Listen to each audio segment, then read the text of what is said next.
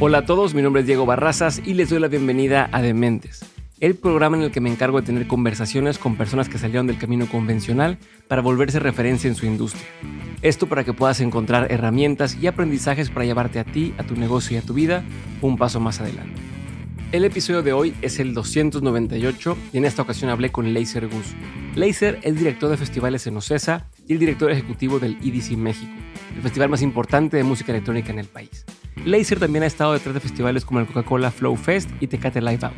Es egresado de la carrera de Music Business por la Universidad de Southern California y Laser ha sido uno de los mayores impulsores de la música electrónica en México, promoviendo y trayendo artistas como Swedish House Mafia, Avicii, Calvin Harris, entre muchos otros. Te dejo con el episodio y te recuerdo que encuentras más información sobre Laser, todas las notas del episodio, la transcripción y enlaces a todo lo mencionado aquí en dementes.mx. Si te gusta, recuerda que una de las mejores formas de ayudarme es haciéndoselo saber a mis invitados. Escríbeles, mándales un mensaje, etiquétalos en redes sociales. Te agradecería un montón y sé que a ellos también les va a dar muchísimo gusto. Ahora sí, disfruta de este episodio. Bienvenido a Mentes Laser, gracias por estar conmigo el día de hoy. Eh, quiero, primero, lo primero que quiero saber es, ¿cuándo te diste cuenta que no querías dedicarte a la música como intérprete, pero sí estar involucrado todo el tiempo ahí?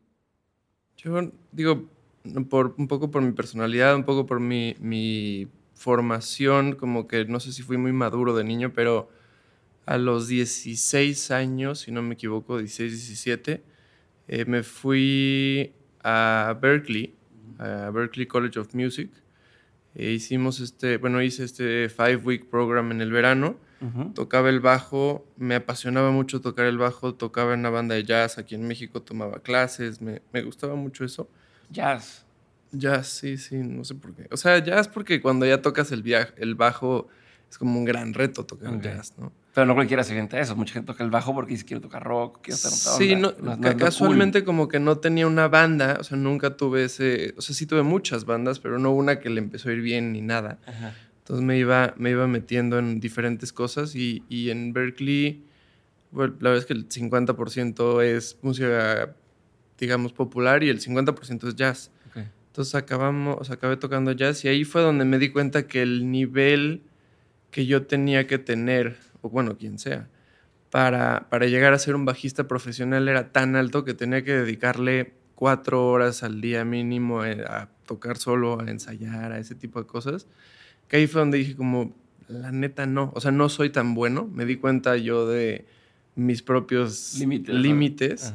Y entonces, al mismo tiempo, como que hubo una reflexión muy rápida de si estoy en donde me gusta, sí me gusta la creatividad, sí me gusta la música, y en Berkeley tenían ese como optativa de Music Business, que era una clase, o sea, no era nada más que eso. Y, y más o menos ahí fue programa. donde... Sí, y ahí fue donde, donde como que decidí, quiero dedicarme a esto, pero no tocar. Obviamente también mi mamá, que me apoyaba mucho en, en, en el, en el sueño, digamos, de, de, dedicarme a la música, pues sí decía como, oye, mijo, ¿no quieres ver algo más ¿Seguro que no bajista? ¿Tienes hermanos, hermanas? No, soy hijo único. Eh, y, o sea, no había como, es que mira, tu hermano está haciendo esta otra cosa, piénsalo bien. Sí, no, no, yo creo que venía de una inquietud real de, ¿estás seguro? Pero, pero no, no había, no hay, nada más. Y de hecho en la familia tampoco es que haya un background de músicos, o sea, estaba yo...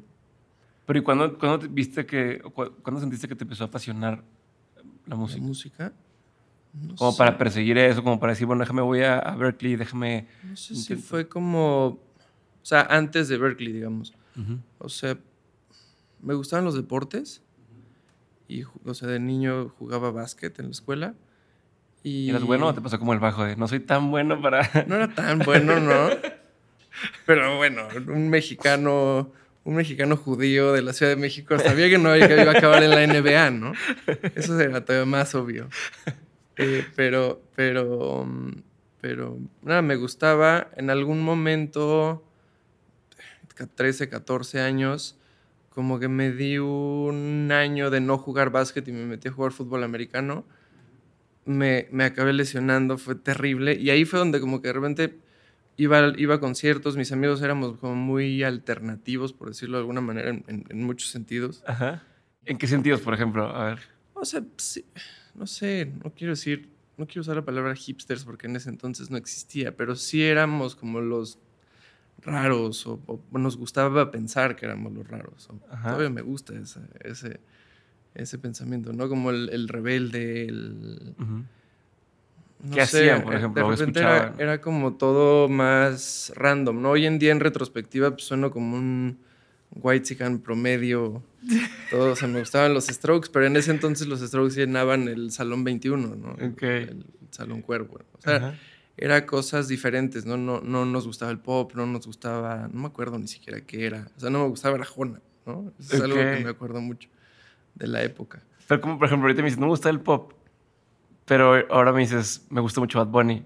O me gusta sí, sí, bueno, eh, los correos tumbados, pero yo tocaba jazz, pero no sé, o sea, es como esas combinaciones. Ya metiéndome a, Y justo ayer como que lo pensaba, ¿no? De, de cómo mi propia experiencia personal creciendo tiene que ver hoy en día con mi trabajo y, con todo eso, ¿no? Y, creo que no te puedo hablar de años ni de, ni de qué vino antes y qué vino después, pero creo que en, lo que llevamos, ¿no? O sea, crecí, digamos, siendo muy fan de los Strokes, de Kings of Leon, de, ese tipo de, de, que en ese entonces era como alternativo, que después ya coinearon el término indie, después ya cambió y hoy en día ya se hizo mainstream. está muerto, es otra cosa, ¿no? Pero eh, en, o sea, digamos que de ahí a tocar jazz y, tocar el bajo jazz, como que mi propia cabeza me enseñó a pues, diferentes momentos y me clavo como que muy adentro de la mm. música. Y, y, sorpresivamente mi, mi, cerebro aprendió a salir de ciertos hoyos, ¿no? Entonces tuve momentos en donde escuchaba puro metal por, no sé, uno o dos años y entonces me clavaba mucho en, discografías viejas. O sea, puedo decir de todos los discos de Metallica, me encantaba Megadeth, Anthrax. Sí, obsesivo, pero sin, sin realmente en ese entonces, sin un propósito, ¿no? Poco a poco yo creo que eso fue, pero también, no sé, o sea, me acuerdo de épocas con mis amigos que escuchaba yo Korn y al mismo tiempo los, eh, los Tucanes de Tijuana, los Tigres del Norte y no sé, o sea, en general la, música siempre fue algo que estuvo ahí y que, y que me daba este como escape o, lugar donde me sentía cómodo y entonces no, no tenía un propósito en ese entonces de por qué me metía yo en diferentes géneros. Hoy en día ya es a propósito, o sea, hoy en día quizás es un skill que, que, aprendí desde entonces. No sé, o sea, tengo yo, he leído grandes artículos de, de que dejamos o las personas dejan de escuchar música nueva alrededor de los 30 años, ¿no? Hoy en día mis amigos alternativos siguen siendo mis amigos que les gustan los Strokes. Y cuando, y cuando les digo, oigan, vengan al EDC, o sea, me dijeron como, oye, chido tu cotorreo, tu trabajo está padrísimo, pero... Te apoyo desde acá, pero... Y, ya un poco. No sé qué yo de esos güeyes, ¿eh? Yo, Spotify, eso que me recomienda. La recomendación de no sé qué, no, güey. Yo, déjame ir a mi misma playlist de siempre y ya. Sí, sí, eso pasa. Eso pasa también a partir de cierta edad. Y un poco por culpa de mi trabajo, o sea, por tener que. Especialmente en el juego de los festivales, creo que es un juego muy de jóvenes, ¿no? O sea, creo que ir a un festival es, es, es un pedo, güey. Sí. O sea, ir a un festival es estar todo el día parado, caminar de, para llegar un kilómetro, mientras te mueves allá adentro otros dos y para salir ya está pedo y te, camina otro kilómetro. O sea, no, no es fácil. Entonces sí, firmemente creo que le, le tengo que tirar a gente muy joven, ¿no? ¿Cómo llego a esa gente muy joven? Hay millones de maneras, ¿no? desde la nostalgia vende hasta el sabor de la semana, hasta gente que se clavó en un sonido y ahí sigue, ¿no? O cosas como la cultura rave, o cosas como el reggaetón, no sé, o sea, firmemente creo que en una ciudad de 23 millones de personas, crear islas, pues de repente en el macromundo del, del mundo de los festivales, una isla de reggaetón, pues vendemos más o menos 200 mil boletos el fin de semana del Coca-Cola Flow Fest. O sea, sí, no son islas, pero yo, yo, sí creo que mucho recae en el tamaño y en, en, en, la magnitud de la Ciudad de México.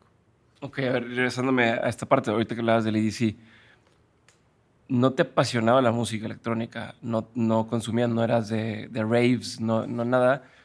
¿Es un gusto adquirido? ¿Es un tema de...? Cuando me fui, o sea, digamos, yo acabo en, en el colegio americano, en el ASF aquí en, en, México, me voy a estudiar un poco por, por suerte de, de ser hijo único y por suerte de, de, de varias cosas. Mi mamá me, me manda a estudiar a la Universidad del Sur de California, USC, y ahí yo vivía atrás... Son los troyanos. Los troyanos, sí, justo.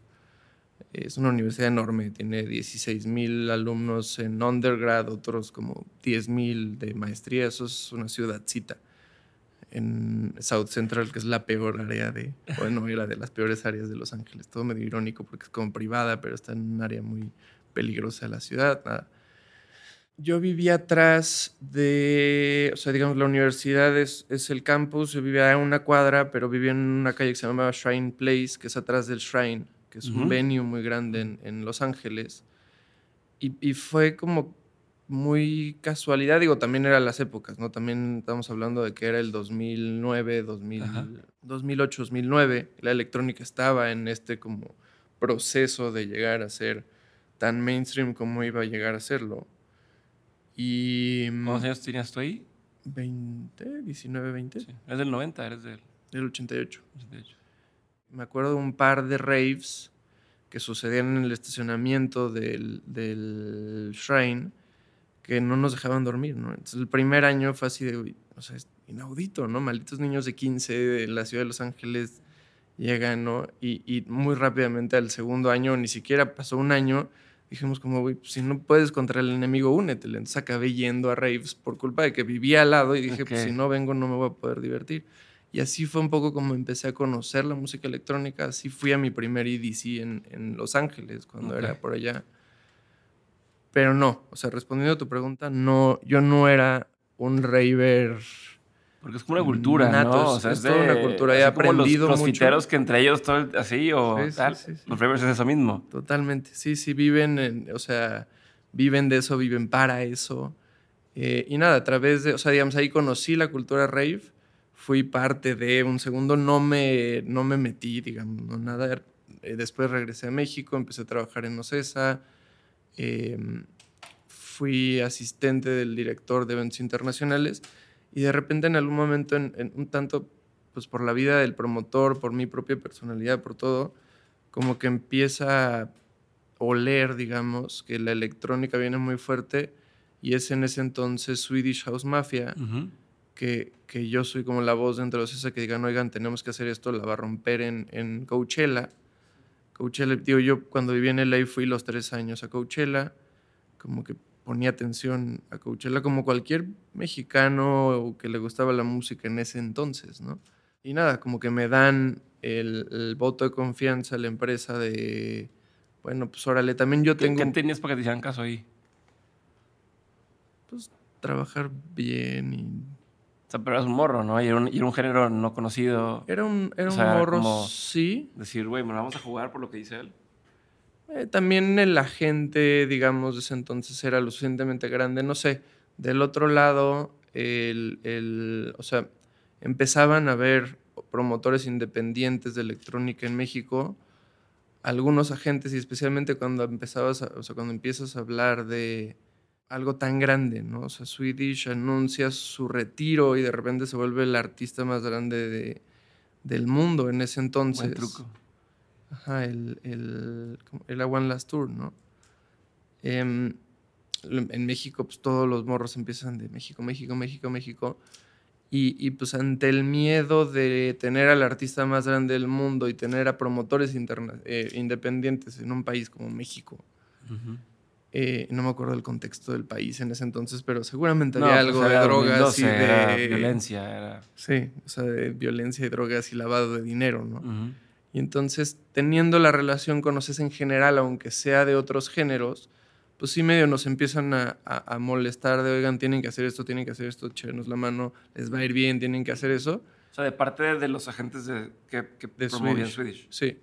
Y entonces ahí es donde como que se, esa presión, digamos, y el que yo sea el que digan, oigan, debería hacerlo. Y también me dedicaba a eso, o sea, aunque igual y yo no negociaba shows en ese entonces, sí le daba seguimiento, ¿no? O sea, este, esta figura del promoter rep, la figura de, pues, igual y, mis jefes cerraban un show, pero luego me lo dan y yo veo el contrato, el marketing, el, seguimiento, todo, el, todo eso, ¿no? Entonces sí sabía eh, promover un show y hacerlo. Casualmente en, en, ese entonces, y ya me meto a su historia, soy hijo único, nunca conocí a mi papá, bueno, mi papá se fue cuando tenía yo más o menos un año y crecí toda mi vida con mi mamá. Y justo en ese entonces, que era 2000, no, 2012, a mi mamá le diagnostican con cáncer. Y entonces, eh, nada, yo como que le digo a la empresa como, oigan, perdón, soy hijo único, o sea, todo el contexto. No tienes todo el peso de tener Me tengo que ir. Y yo personalmente decido llevarme mi proyecto de Swedish House Mafia. O sea, digamos que yo me encargué de, de, lo de mi mamá y, y, de Swedish, ¿no? Y entonces me acuerdo muy bien estar en un hospital y pusimos Swedish a la venta y de repente era en el infield del hipódromo y que habían 13 mil personas y de repente me habla, hablo con taquilla y me dicen como, no, pues ya se vendieron 11 mil, ¿no? En la primera media hora, ¿no? Antes le hablo a la gente y digo como, oye, ya se vendieron 11 mil de los 13 mil. Y me dice como, habla al Foro Sol. Y entonces hablo al Foro Sol, sí está disponible, movemos el show al Foro Sol, seguimos vendiendo, vendiendo, vendiendo. Y en medio de, de digamos, que, que salió a la venta el, el show, a que sucede el show, mi mamá fallece.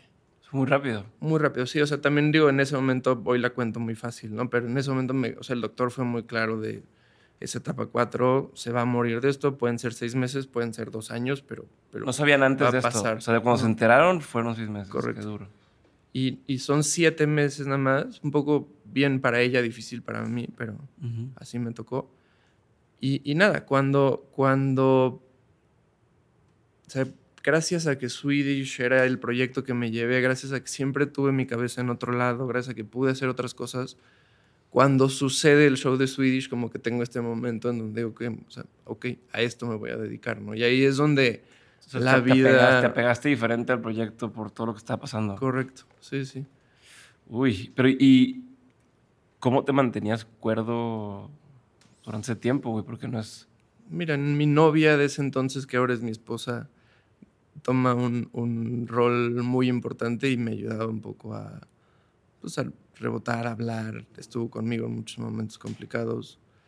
Eh, siempre estuvo ahí. Eh, ¿Cómo su personalidad? Ella, como, o sea, comparado contigo, es como. Te, te, da igual que tú, o es como, no, cabrón, tranquilo. Mm, o sea, no, sí, sí me, me, me aterriza mucho. También de repente me, me ayuda a volar ideas y a hacer cosas. O sea, sí nos, creo que nos complementamos muy chido. Hablamos. ¿Es fan de la música también? sí, muy. Y se mete, o sea, mínimo hablando de, de la electrónica, eh, digamos, o sea, lo que sigue después de eso, ¿no? O sea, en, en, en, ese momento en Swedish como que mi vida hace sentido otra vez por lo de mi mamá. Eh, y Ocesa dice, pues claramente Laser sabe lo que hace, ¿no? Vendió 40 mil boletos de un género que no conocíamos. Fue un poco como levantar una piedrita y ver que las hormigas no solo estaban organizadas, sino tenían edificios, tenían ciudades. O sea, esa es como esa imagen de los Simpsons cuando la coca y el diente, ¿o no? Fue un poco así. eh, así de, güey, qué pedo la electrónica, ¿no? No son unos drogadictos. Em, y, mm, y, nada, como que se les quita muy rápidamente el miedo de, del tabú de, de, la electrónica y dicen al mismo tiempo, pues Laser sabe qué pedo. Cuando dices me lo llevé yo, sales de OCES, o sea, No, no, no, dentro Pero es como tú dale, pero no vengas a la oficina. Correcto. Avanza con esto por tu cuenta, tus tiempos. Ajá. Que igual también cuando dicen, oye, pues es que este güey vendió 40 mil boletos, ¿a qué se lo atribuyes? Wow, o sea, 100% Swedish, ¿no? O sea... O sea, como escogí bien la banda y... La banda me escogió a mí, ¿no? Yo, era un simple operador de, de, casetar ahí en el lugar correcto, en el momento correcto, caerles semi bien Ajá. y poder operar lo que ellos querían, ¿no? Al final llega un momento en, en, en, en un deal, o mínimo en la manera en donde nosotros cerramos un deal, que es un industry standard, que el dinero se vuelve de ellos, ¿no? O sea, el, llegas a un porcentaje, que son como un tipping point después del, del, del punto de equilibrio, en donde ya el 80, no me acuerdo en ese entonces, pero entre el 80 y el 90% del, de la taquilla, digamos, neta, o sea, de, las ganancias, se vuelven de ellos. Entonces ya si ellos dicen, ponme una pantalla más grande, ponme una pantalla más chica, pues es tu lana. Es tu lana. Haz lo que quieras. Yo nada más te consigo las pantallas más grandes o más chicas. Son las que ustedes cubren lo que tienen que cubrir y ya después de ahí es para... Sí, no. O sea, eh, eh, un poco por nosotros, pero también es, es muy industry standard. Llega un momento en el, en el deal del, de cada concierto en donde si ellos ganan, tú ganas más, ¿no? O sea, gracias al 80-20. yo sigo ganando el 20. Ajá. Muchos dirán, es injusto. Eso ya, o sea, sí, es otra conversación. Porque es un yo no hice las reglas, yo solo juego el juego, ¿no? Pero, o sea, sí, o sea, hemos visto que entre más crezca ese 20, pues, ellos ganan más, pero nosotros también. ¿Es general en, en cualquier género? ¿Tiende, a ser así? Sí, poco a poco sí. O sea, entre más... Eh, sí, o sea, entre más grande el artista, más gente de la industria se acaba metiendo y más estandarizado se vuelve. Ok, ok. O sea, quizás en un género que está empezando, que creció de una burbuja, al principio no es así, pero al final va a ser así. Porque al final el artista gana más así ahorita, por ejemplo, ¿cómo funciona en los correos tumbados o en estos géneros? ¿Cómo ves eso y qué tan similar es un género así como cuando tú trajiste o cuando tú empezaste a trabajar con, con electrónica? Lo mismo, un poco el, el, el, reggaetón fue lo que me enseñó un poco que no, que no todo pasa ni tiene que pasar por la estandarización mínimo de la gente, ¿no? O sea, el, meterme al mundo del, reggaetón me enseñó que hay jugadores en el reggaetón que son diferentes, piensan diferente y, también son unos genios para sus artistas, ¿no? Y que para mi sorpresa no son las agencias gringas de siempre. O sea, en el mundo del reggaetón me enseñaron que ellos, o sea, digamos que, viendo más atrás, ¿no? O sea, en Estados Unidos, en no sé cuándo se hicieron estas reglas. Supongo que alrededor de la esclavitud, o sea, hace muchos años. Para que tú procures trabajo para un tercero, o sea, digamos, si yo quiero contratarlo a él, alguien imaginario, A tú, y, y, tú, digamos, puedes representarlo, tú tienes que estar certificado por el Estado. Ajá. Supongo que mucho de eso tenía que ver con que no vendas gente, ¿no? Pero no, no, tampoco me sé el contexto completo de esas leyes. Eh, esa ley, digamos, es lo que hace que mucha centralización de la representación de talento mínimo hacia el mundo en vivo esté centralizado en ciudades, que son Nueva York, Los Ángeles y Nashville. Y las grandes agencias, ¿no? O sea, ahí es donde nace William Morris Agency, que luego se vuelve William Morris Endeavor, eh, CAA, eh, y, todas esas. Sí, pues este, yo soy el, manager registrado, por así decirlo, ¿no? Yo soy quien Tengo una licencia. Ajá o sea, avalada por el Estado que me permite conseguirte. Entonces, pues eso atrae ciertas cosas a los grandes focos y entonces eh, hace que se vuelvan más y más y más y más y más populares, más y más famosos. La leyenda de la gente crece, ¿no? Porque de hecho tengo entendido que es ilegal en Estados Unidos, no sé si en México, creo que en México no funciona igual, pero el ser promotor y manager al mismo tiempo, ¿no? Como la figura... y manager. Ándale, agente y man... En Estados Unidos. Promotor ni hablar. O sea, promotor ya es un conflicto de intereses, pero es otra cosa. Ok. Eh, ¿Cuál es la diferencia entre agente y manager entonces? A ver, hagamos este ejercicio. Diferencia entre agente, manager y promotor. Promotor. No sé si Booker es lo mismo que promotor. Booker es agente. Ok. Em, el manager mínimo según el libro, ¿no? Porque aquí ya todo se rompe y hablarás con gente y te diga yo Pero decirle también ese estándar para tener que estamos hablando del reggaetón, poder también hacer esos contrastes. El manager, digamos que es el director técnico. O sea, es casi casi un socio de la empresa que em, se mete en todo el negocio. O sea, el manager, en, según la definición, es quien protege los intereses del artista en todo. Y entonces el, el, manager es quien va a negociar con una disquera, el que va a decidir quién es el agente para luego decidir qué shows, cómo y dónde tocan, el que va a decidir quién es el publicista.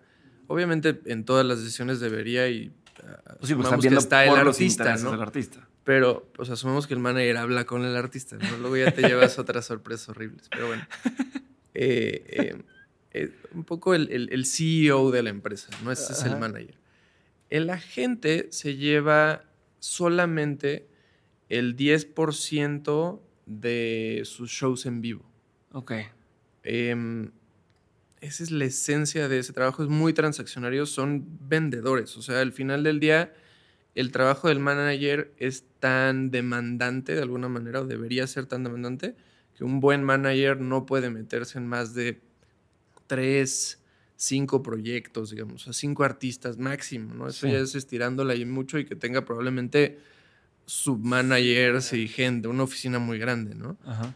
Una gente no. Una gente puede tener 40 artistas y los está vendiendo como. Sí, su chamba es entre más activo esté este cuate y más logre ponerlo en conciertos, más, más gano yo. Exacto.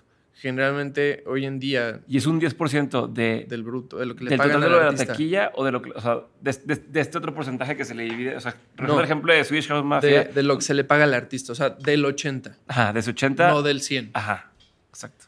Eh, y el promotor es quien promueve el show. El promotor es una figura, digamos, ajena al artista, o debería ser ajena al artista, porque, digamos, que toma riesgo. O sea, el promotor, si el show le va mal, o sea, en, este, en esta figura del 80, 20, 85, lo que sea, si el show vende seis boletos, quien pierde todo ese dinero, porque tú tienes que pagar una garantía al artista. Ajá. Eh, o sea, hay un fijo. Hay un fijo y una vez que el, el fijo, o sea, el takeout, una vez que el 80% del, del, total le gana al fijo, reviertes al porcentaje, pero antes vas contra tu fijo. Y si, y si pierdes, pues puedes o sea, cuando, te va, cuando, sales, cuando sales tablas es porque ya lograste al menos cubrir esto y, te ganaste ya un peso. Ajá.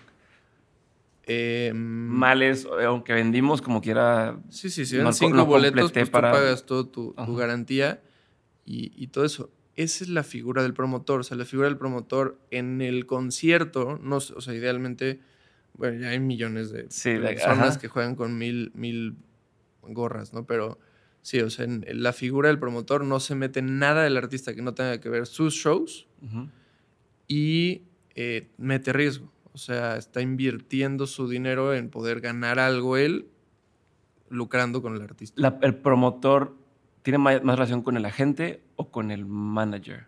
Con el agente. O sea, digamos, la, la cadena de comunicación es artista, manager, agente, promotor. Ok cuando, oye, queremos que el artista haga también esto otro, el agente, pues déjame pregunto, a ver si, si, se puede hacer. Y... y... le pregunta al manager y idealmente el manager le pregunta al artista.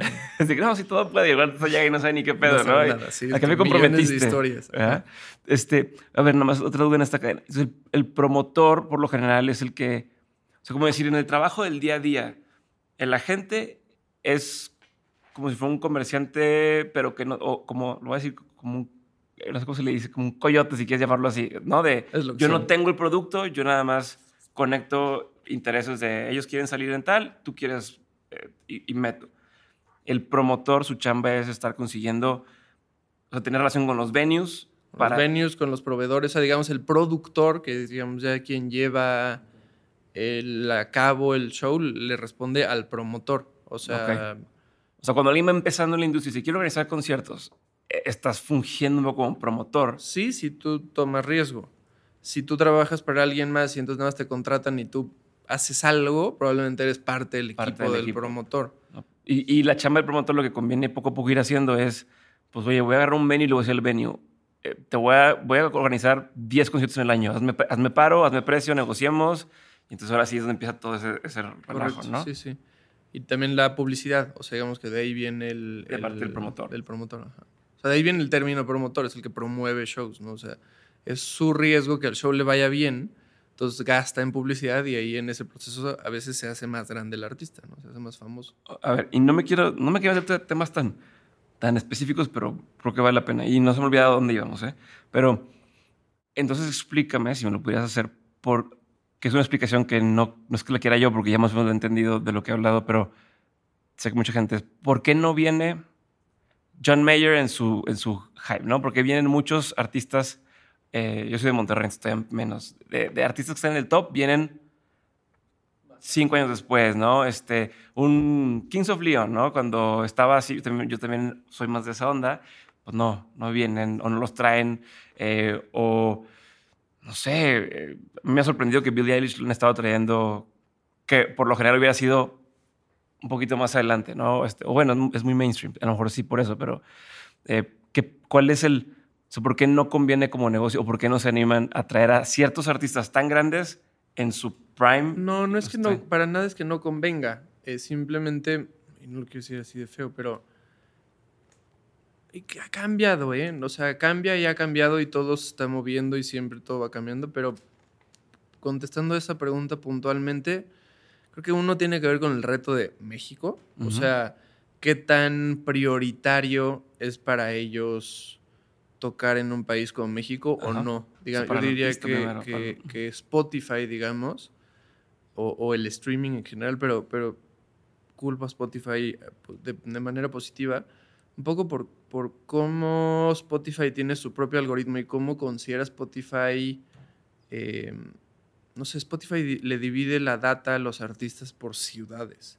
Entonces, cuando lo haces por ciudades, ya sabes. La Ciudad de México siempre va a estar ahí arriba, ¿no? Las otras grandes ciudades del mundo que, tienen población comparada a 23 millones de personas no, streamean tanto, ¿no? O sea, son en China. Yo lo veo, por ejemplo, con Dementes. O sea, eh, siempre Ciudad de México es la más alta, ¿no? por la pura concentración. Por la densidad, sí, sí.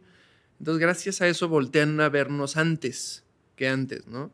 Antes quizás sí tenían en la cabeza México, pero cuando hablas del ticket promedio y lo comparas con, Estados Unidos, o lo fácil que es turear en Estados Unidos o hasta en Europa, México se vuelve no, no un afterthought completo, o sea, te diría, venían a México antes de que iban a Brasil. Ajá. Pero sí se vuelve un tercero. Sí, como, bueno, luego lo vemos, está muy complicado ahorita.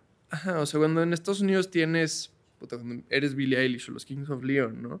Cuando tienes 75 ciudades y todas se conectan de una manera muy... Sí, todo como, como, como industrial, como sistema industrial, así como banda de... Ir en un coche, güey. Ajá. Em, y... Sí, o sea, todo, todo agarras tu camión y, todo lo van llevando de un, de un, lado a otro y ya están los sindicatos organizados y ya sabes quién se encarga de qué, los venues y, todo, Europa es parecido, ¿no? O sea, aunque sean diferentes países, pues de repente son 15, 16, 20 mercados. Ok.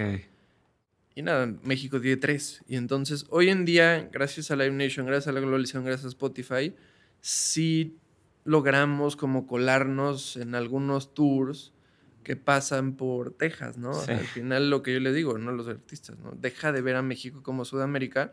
Monterrey está a una hora, aunque el, el trucking es un pedo. eh, pero Monterrey son tres horas de ida y vuelta. Sí, y, y, la Ciudad de México está a ocho horas de Monterrey, o sea, no es nada, ¿no? Pero ahí va, o sea, a veces igual es mucho más bueno para ellos económicamente darle una vuelta a Estados Unidos, irse a Europa y luego ya naturalmente en el, en el, en, en, en el crecimiento del artista hacer una segunda vuelta a Estados Unidos antes de venir a México. Ok.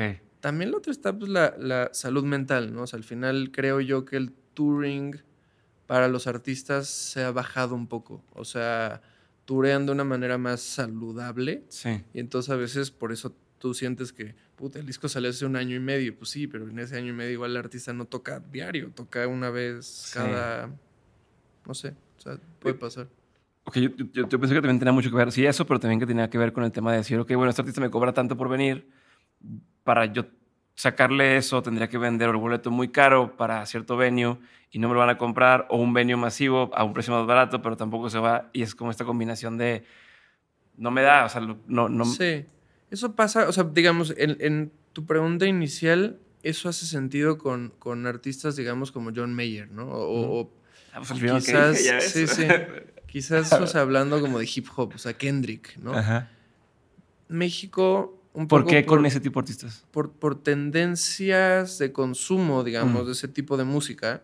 Sí hay gente que le gusta esa música, o sea, para nada estoy diciendo no hay un mercado, pero esa cantidad de gente para ese mercado no es tan grande como para la cantidad de gente que tiene ese artista en otros lados que está creciendo, ¿no? Entonces siempre nos pasaba con, con, Kendrick puntualmente, que estoy seguro que con John Mayer también por, por, este lado que tiene John Mayer como de americana. Ajá, ajá. Springsteen y, Dave Matthews. O sea, de repente ese sonido en México como que no pasó. Ajá. O no pasó a gran escala, ¿no? Y entonces siempre íbamos un paso atrás. Entonces mientras el artista esté creciendo, el, o sea, mandamos una oferta y la gente nos dice como, sí queremos ir a México, ¿eh? Pero pues yo tengo ofertas de 500 y tú me acabas de mandar una de 100, mándame una de 500. Entonces decíamos como, puta, 500, qué loco, ¿no? Ajá. Y, y, pasaban seis meses, el artista seguía creciendo, nosotros decíamos... Ya, ya, no eran... Exacto, y nosotros decíamos como, ya tenemos los 500, aquí están los 500. Y decían, no, compadre, ya estamos en un millón y medio. Y decimos, un millón y medio. Ajá. En algún momento cuando deja de crecer el artista, ¿no? O sea, en algún momento el artista ya se estabiliza, ya nos volvemos interesantes. Pero entonces ya llega la pregunta de el artista ya quedó aquí y dónde está en México, ¿no? Entonces, a veces nos ponemos de acuerdo y los artistas quieren invertir. Ok. A veces no. Cuando dicen quieren invertir es no cobran tan caro para venir. Correcto, o sea, cobrar lo que el mercado les da. Ok. Y como promotores tienen acceso a esa misma data que hablas de que los artistas tienen. Porque yo he visto con artistas, sí, yo he visto con amigos que se dedican a eso y me enseñan así su dashboard e incluso de cuánto les ha generado cada cosa, ¿no? Plataformas. No tan a detalle, algunos nos lo mandan queriendo convencernos. Mm. Em, pero tenemos algo, o sea, sí tenemos cierta data. Y tampoco me quiero meter todavía aquí, pero bueno, la diferencia entre decir, este artista lo voy a traer a un festival, contra este artista lo voy a traer a, a solo, ¿en qué, en, qué, ¿en qué varía? cobran diferente, digamos, por festival que por solo. De alguna manera ellos ponen, pues no quiero decir su pellejo en la línea cuando es solo, pero si, si digamos el artista cree que es enorme y nosotros no, hay dos maneras de verlo, ¿no? Uno es, es si viene el artista, digamos, no quiero decir humilde, pero sí de un punto de vista más vulnerable, el artista va a decir, oye, ponme en tu festival. Para calarnos. Y para calarnos, ¿no? Ok y, y, empieza una negociación así. Cuando vienen como muy subidos, pues dices, oye, órale, güey, tu propio show. Igual y sabes de alguna manera que puedes perder dinero, ¿no? Pero sabes que en ese proceso vas a aprender mucho. Porque pues igual el artista no es tan grande como él cree. Ok. Pasa mucho ahora con la, época esta de TikToks y de redes y demás, que veas artistas que dices, güey, pues en redes sus números se ven como que muy acá, pero Sí, pero no, sí, no sí hemos usado muchas frases esas de, oye, pero ¿por qué no estoy vendiendo en México si es mi, mi mercado de streaming más grande? ¿no? Y siempre decimos como, pues, escuchar una rola es gratis, pagar un boleto, no, dar un like en Facebook, ¿no? Pasa mucho con, con, con, el sabor del mes o el sabor del año, ¿no? O sea, cuando la electrónica era enorme, todos los artistas nos volteaban a ver así de, ¿por qué no me mandas a, a tours, no? Y decíamos como, pues es que hay 23 millones de personas, no todas ganan lo que tú crees que deberían ganar. Y, no todas les alcanza un boleto y de repente hay muchísimo ruido, muchísimas cosas en, la ciudad o en el país, ¿no? Eh, generalmente teníamos razón. Obviamente va a haber muchas historias de cuando estuve muy equivocado, ¿no? Y lo normal. A ver, ¿te acuerdas de alguna? O sea, sí me acuerdo de varias que, o sea, el artista decía México es mi, mercado más grande y voy a vender más. Y llegaban a México y vendían 500 boletos. especialmente en el mundo o sea, de los casos dramáticos. Digo, dramáticos. Sí, sí. No pues sí quién, pero dime qué género era o qué. No, lo, que tengo en mi cabeza es electrónica. Ok. Tal cual. Bueno, en ese tema de electrónica, que seguimos todavía, nos falta la parte de otra que estábamos abordando, pero la parte de electrónica me da mucha curiosidad y viene mi ignorancia seguramente porque no conozco mucho el, el mundo de electrónica no, no lo aguanto mucho. Me gusta más el reggaetón, por ejemplo, que, que electrónica. Siento en un festival de música general, como cualquiera de los que hay de, de, Corona, de Pal Norte, de lo que tú quieras, pues tienes como un poquito de todo para todos, ¿no? Y, y, un poquito de, ah, pues este artista canta esto o ese tipo y este canta esto otro. Aunque sea pop, puedes hacer igual, ¿no? Sí, sí. Y en electrónica, si estoy haciendo como viejito, me suena que todo es igual. ¿no? Exacto, sé que no es, pero quiero entender un poco si es, como muchas, incluso muchas canciones no es como que, ay, pues tiene una letra bien bonita, o, ¿sabes? ¿Cuál es el approach hacia, hacia la audiencia de decir, mira, esto, o estás más enfocado en la experiencia general, porque sé que hay mucha discusión sobre el escenario estaba chiquito, ¿cuándo van a ser igual de grande que no sé qué? Como si fuera un Burning Man, como si fuera una onda de, del, de lo que voy a ir a ver y a y experimentar, más que el artista en sí, pero no, no, no lo sé si, lo, si se ve así o no. Hay, muchísimos, digamos, niveles, hay muchísimos matices de, de entender Perdona a toda la gente que escucha y le gusta los Rays y me va a decir qué pendejo está ese cabrón. No, este no, igual y probablemente ahorita después de que te explique, igual el dejo 500 cosas fuera, igual y me chingan a mí también. Eh, hay varias cosas que hacen, o sea, quiero hablar del EDC especialmente, a diferencia de hablar de un festival de música electrónica genérico, simplemente porque uno, hace un chingo no hago uno de esos genéricos, me dedico al EDC. Y, y, dos, me parece algo que está tan bien pensado que, que, va a responder todas las preguntas, ¿no? Em, a diferencia de todos los festivales, llamémoslos tradicionales, el EDC decide cómo se ven sus escenarios y después invita a los artistas. O sea, en el, aunque el Corona este año, no sé si fuiste, tenía estas como pantallas con, con, escenografía de la ciudad, nosotros le dábamos las pantallas a los artistas. Y entonces el artista ponía su contenido en las pantallas, ¿no? En el escenario 1 del EDC, les damos al DJ la parte de abajo de, las pantallas, ¿no? O sea, este es el escenario, el DJ booth, y abajo del DJ booth hay una pantalla. Le damos un nombre, ¿no? Para que la gente sepa quién es. Pero todo lo de atrás ya ah. viene programado y sí viene el güey que lo programó y lo mueve al ritmo de la música que esté poniendo el DJ.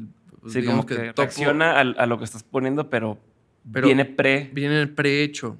¿Por qué? Ah. Porque gastan millones de dólares en hacer ese escenario que si tú le pones tu cara, se va a ver horrible. Ok. Y entonces como que Insomnia, eso es el escenario uno. Pero el escenario 2, 3, 4, 5, 6 no, no está preprogramado. Sí le damos a los DJs, digamos, el beneficio de la duda, pero nosotros decidimos cómo se ve. O sea, bueno, el EDC decide cómo se ve el escenario. Hay un control de calidad muy cabrón. Entonces, al final el DJ pone música. y, y y tan tan, ¿no? O sea, hay algunos DJs que son muy buenos poniendo música y algunos que DJs que tienen malos días y a veces no tanto. Y ahí es donde el público se pelea de el set de tal estuvo buenísimo o el set de tal estuvo malísimo, ¿no? O sea, pero, pero, pero, pero no jala, o sea, lo que jala entonces, o lo que ha logrado es bloquear ese tipo de evento, o, el EDC es, yo voy por el EDC. No voy por, ah, es que es el, como ahorita, que, oye, Blink, viene a no sé dónde, viene no sé dónde, se cayó, puta madre, pues ya no quiero ir Aquí es, quiero ir, o sea, lograron vencer esa barrera de... Vendemos la mayoría de los boletos sin line-up. eso. Sí. Eso es un muy buen hack. O sea, un muy buen giro a lo que sí, otros hay, hay un nivel de confianza, digamos, que el público le da al EDC de que saben, después de muchos años, después de muchos EDCs, después de mucho lo que sea, saben que les va a gustar. O sea, saben que va a haber cosas de calidad, saben que no les vamos a atracar es un long game, o sea, es un, güey, no, no, o sea, compra el boleto sin line-up porque es el más barato porque te va a gustar el line-up, ¿no?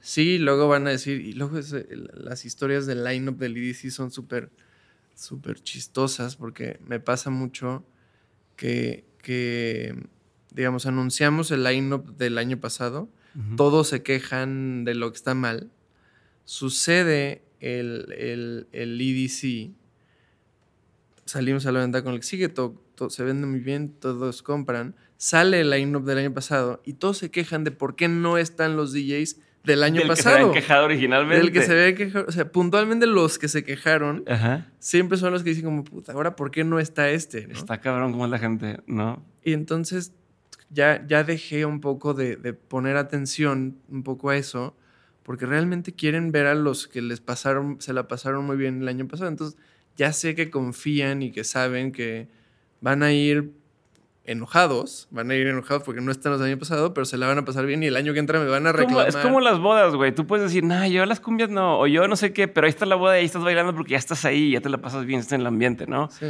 Eh, pero, y entonces, si no tiene tanto peso, a ver, bueno, me vas a contestar lo de, lo de que si no son iguales, pero Hay subgéneros dentro de la electrónica muy diferentes, ¿no? O sea, tenemos nueve escenarios, la mayoría de ellos, digamos, fuera del escenario 1 y 2, que llamamos, o sea, que dentro del EDC los llamamos multigéneros. O sea, en, el escenario 1 y 2, técnicamente puedes poner lo que sea y acaba sonando uno de chile, uno de mole y uno de pozole.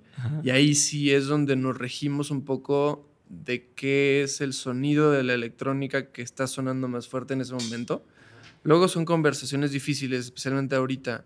Ahorita se les está quitando la pena, pero en esa transición, en cuando la música underground, o sea, el, como deep house y techno, se empezó a volver más mainstream, a los artistas cool, porque al final eh, esos artistas buscan, digamos, estos espacios como de bodega, estos espacios como de... Sí, el boiler room y cosas el más. ajá, cosas más íntimas cuando le decía como, oye, te voy a poner en mi búho enorme y no te voy a dar las pantallas, decían como, güey, yo soy cool, a mí ponme en mi, aquí en cortito. En mi botecito. Porque aparte intimida, güey, y, y, como son en escenarios enormes, estás chiquito y tienes, ¿qué haces, güey? Estás, o sea, pues, y no es como, bueno, una guitarra que hago un solo y me, y me ves, ¿no? O la batería que Igual hago. ni los ves. No, ajá, ¿aquí qué? Y nada, sí, o sea, cada, o sea, después del 1 y del 2, o sea, el 3 es el Neon Garden y es puro Deep House y Techno.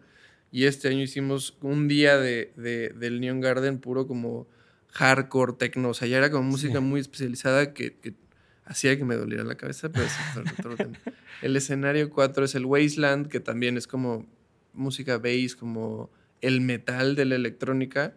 Y nada, sí, sí dentro, de, o sea, hasta te puedo llevar ahí DC el año que entra y digo como Tú dime las seis diferencias de cada sí, y sí, hay diferencias. Sí, sí. No, sí, justo. Sí entiendo que sí hay diferencias. Sí entiendo. Y sí, hay momentos, como dices, sí, sí hay...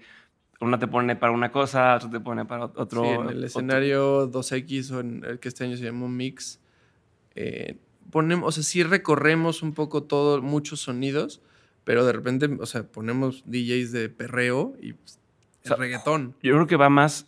Mi, mi, mi, mi cosa de suenan igual. Ojo, que otra vez no, no es que me refiero a dentro de, ok, escenario de, Deep House o lo que tú quieras, voy a hacer una comparación tonta, pero como si pusieras a un, a un farafara tocando de, todos las o, sea, o, a un güey que toca música este, banda, pero entonces toca una de la de la banda sí, sí, Recodo, una de la M, ajá. Y entonces no importa o sea, vienes por, oye, pues va, vete al escenario, anda a tocar música banda, chingón, ¿no? Como un grupo de boda que va a tocar esto, vente al escenario que va a tocar pop y vente al escenario que va a tocar tal. No importa que sea tanto o no tiene tanto peso el quién lo toca, o sí. es, como mi duda. Si sí, dicen, no, güey, es que este cabrón tiene es el diferentes niveles y matices. Un poco el, el, EDC, digamos, cuida eso, que, que hace que puedas a lo largo de un fin de semana o a lo largo de 10 años hacer tu propio recorrido musical curado, en donde quizás tú el primer año del EDC llegaste gracias al escenario 1, ¿no? llegaste a ver los búhos y llegaste a ver los cohetes. Y lo que ponían, lo estabas aprendiendo a las diferencias y decías como, este güey toca padre, quiero bailar, ¿no? ¿Qué es eso que escucha ahí? Ah, este, este. Es ese tipo de género, le preguntas a tu amigo. De repente el EDC se, se honra mucho gracias a la cultura rave de, ser este tipo de, festival, llamémoslo comunidad buena onda, en donde puedes hasta ir solo y acabar con amigos, ¿no? Y de repente son tus amigos del EDC o tus amigos del Rey o tus amigos de la peda. Sí, todo mundo es amor, todo, todo, es amor ahí. Ah, exacto, y sí es real, ¿eh? O sea, sí, sí, lo he vivido. Y entonces como que empiezas a hablar con gente, se vuelve un evento social de ese tipo. El año 2 regresas y dices, no, pues ya vi el año, el, el escenario del año pasado, probablemente empiezas tu recorrido diciendo, güey, el, año, este año está cabrón, pero te acabas metiendo en otro escenario porque ya llevas un año de escuchar ese sonido, de escuchar esa música.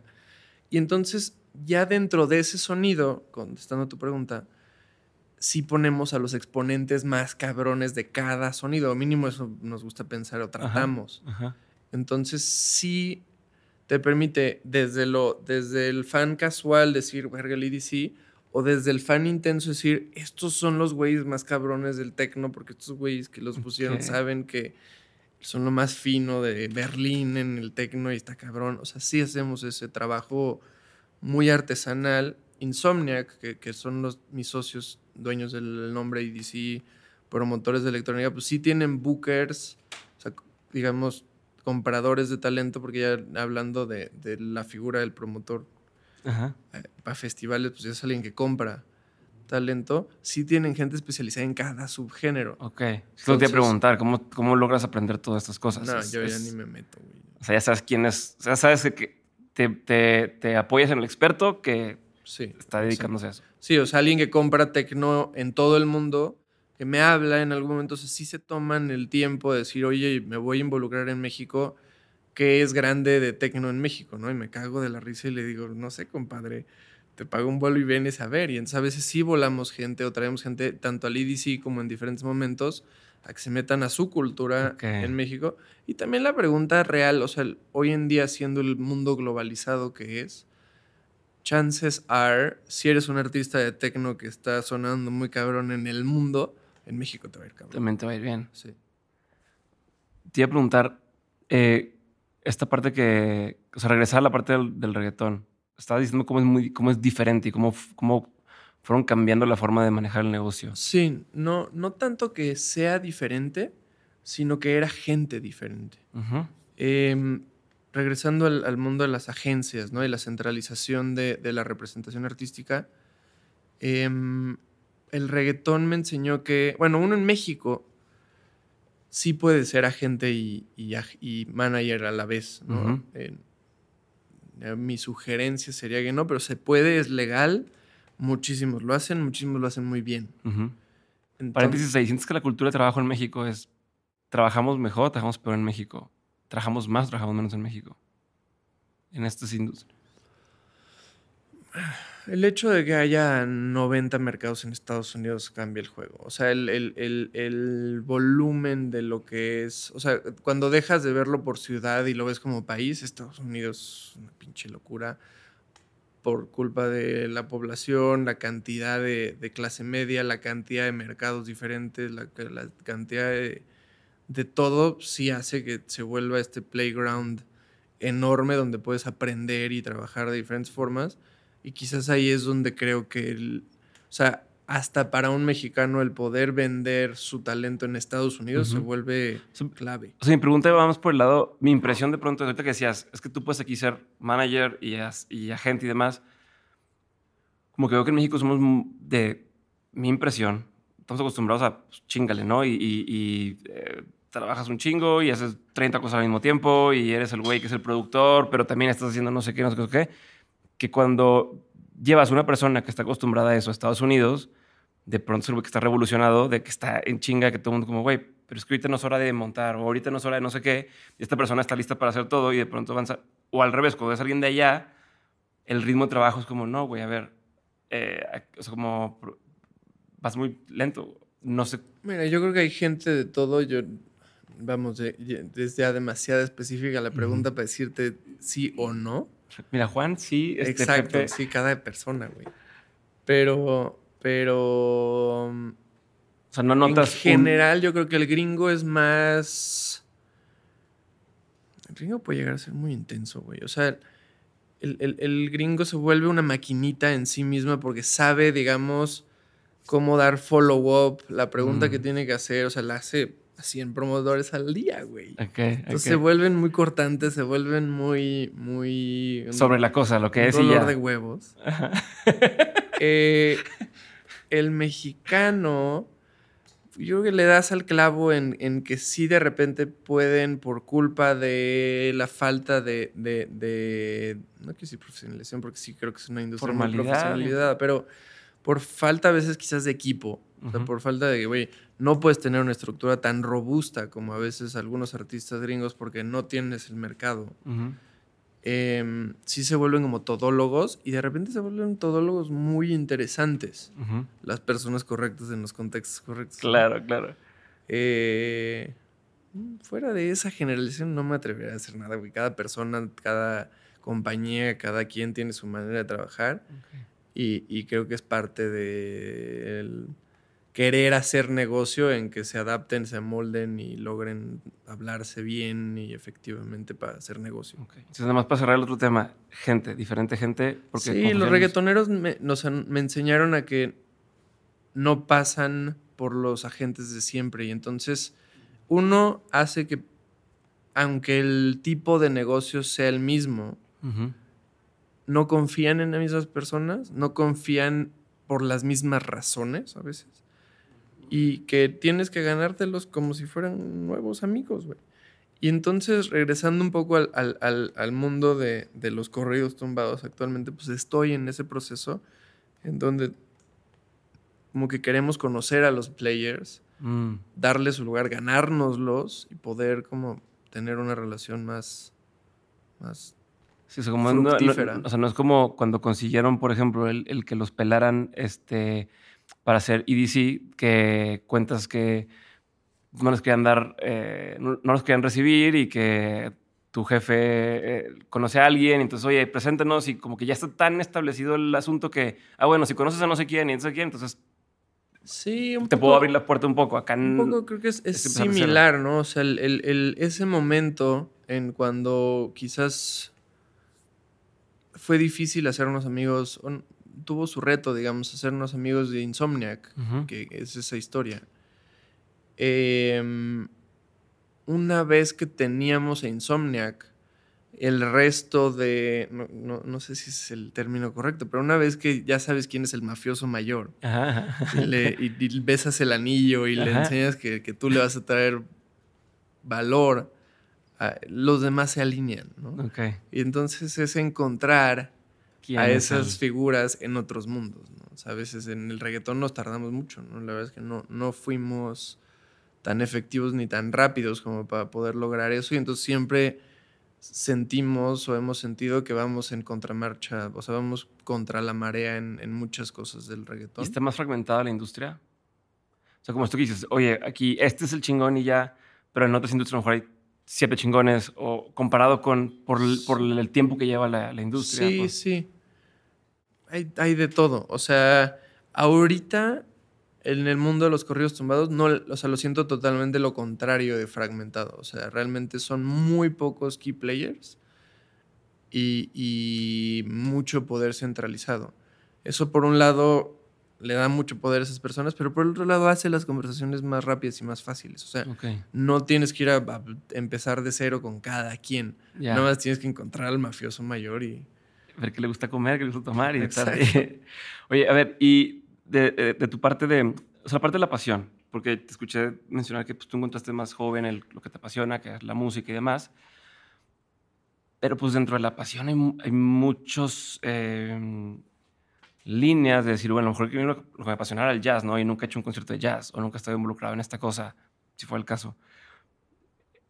Tú, medio por casualidad, por el contexto, terminaste o arrancaste tu carrera como, como organizador de, de estos eventos, como eh, productor ejecutivo o subdirector de... de no arranqué, pero... Bueno, pero en la parte electrónica, ¿no? por generalizar, no sé si dice electrónica todo, pero es como la parte electrónica, eso te apasiona, o sea, ¿qué parte de eso te apasionaba y qué parte a lo mejor decías, no, güey, no sé si quiero seguir haciendo esta parte? ¿Alguna vez dudaste eso? Yo, o sea, regresando casi casi cuando tenía 16 y Berkeley, después apliqué a la, universidad, como que hablaba siempre de pasión en general la música, ¿no? Y el poder estar involucrado en el negocio que trae para todas estas personas, los sentimientos que genera la música en general.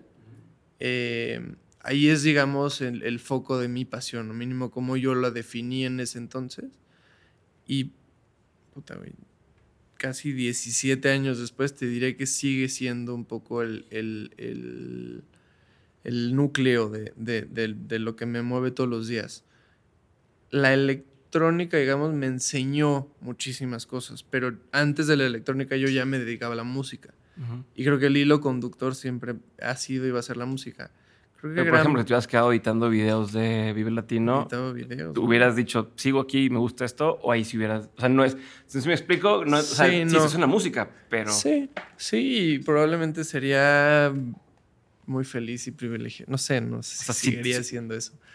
Em, creo que como cualquier ser humano, los retos y los aprendizajes a veces se vuelven más interesantes que otras cosas, ¿no? O sea, de repente que el dinero.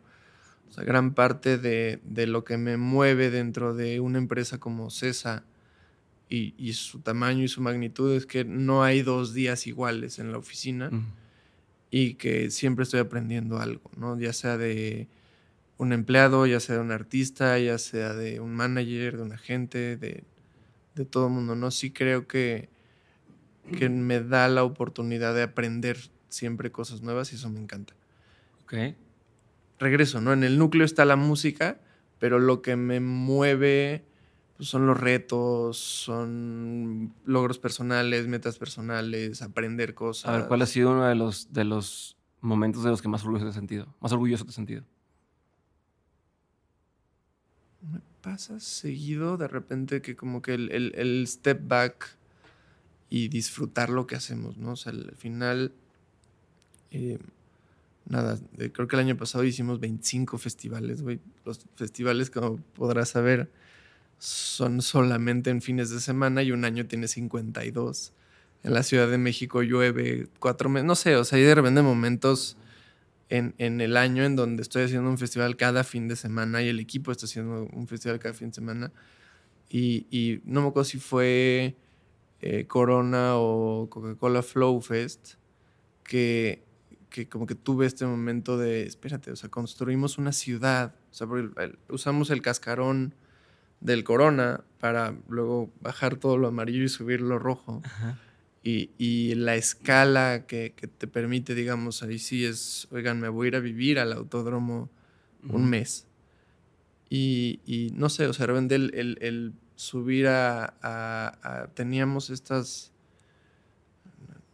internamente conocido como el Infona Plus, pero era un edificio de tres pisos enorme, no sé si fuiste al Corona o al Flow pero, pero teníamos, en, por culpa de la Fórmula 1, nos dejaron un edificio, güey. Que un día, así, un día me hablaron y dijeron como, oye, ¿te acuerdas ese edificio que nos hablaste y dijiste, eso no va a salir a tiempo?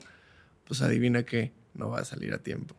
Entonces ahora incorpóralo. Entonces en tres semanas tratar de un edificio de tres pisos por 120 metros, o sea, es un monstruo el darle un uso fue, fue todo un reto y de repente ya el, último día del Corona del Flow me subo al tercer piso, tomo los videos y tuve un momento de, güey, qué chingo lo que hacemos. O sea, el, poder como disfrutarlo por un, por un segundo, ¿no? Como en general en mi puesto no me toca tanto el... No me toca tanto y cada día me emociona menos el ir a ver a un artista mm. durante un festival, ¿no? O sea, son muy contados. Trato de darme el, tiempo. Sí, a propósito, a veces hasta me escondo de mi equipo. O sea, el que sepan que estoy ahí, pero que no sepan dónde, encontrarme, hace que, los, o sea, que ellos tengan que tomar decisiones y entonces un poco aprendan y, se pongan en ese, en ese momento en donde quizás yo tome esa decisión hace nueve años en el IDC, no sé. Pero sí es poco lo que, lo que todavía como que te, da ese como emoción. ¿Sentiste que cuando te nombran eh, subdirector? Hoy en día soy director de festivales. Pero cuando te nombran primero subdirector, es porque lo avanzaste muy rápido. Para una carrera convencional es, rápido el crecimiento y el, y, el, y el nivel de puestos. Cuando, cuando te nombran subdirector, Em, tú te sentías a la altura del puesto y luego cuando te nombran director, igual te sentías como, sí, güey. O, era un, oh, no mames, ¿cómo?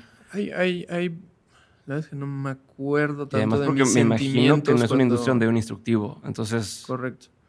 Nada, siempre ha sido trabajo. O sea, siempre he sido, y, y me lo enseñó mi jefe, o sea, Memo, muy temprano y, vamos, lo llevo a cabo, ¿no? O sea, al, ser promotor, y creo que nunca, deja, nunca dejo de ser promotor, aunque sea director, lo que sea, nunca, o sea, en, la esencia, sí está el promotor, nunca dejas de ser promotor, o sea, no es, no es un 9 to 5. O sea, si, si a las 10 de la noche me habla un agente con un problema y, oye, mi artista está en México y na, na, na, siempre voy a estar ahí. Entonces, un poco es ese tipo de como trabajo arduo, el, el o sea, me, me, burlo, me burlaba más porque he tratado de manejarlo, pero, pero mi trabajo es contestar mails, güey. Ajá, ajá. si me pagaran por cada mail.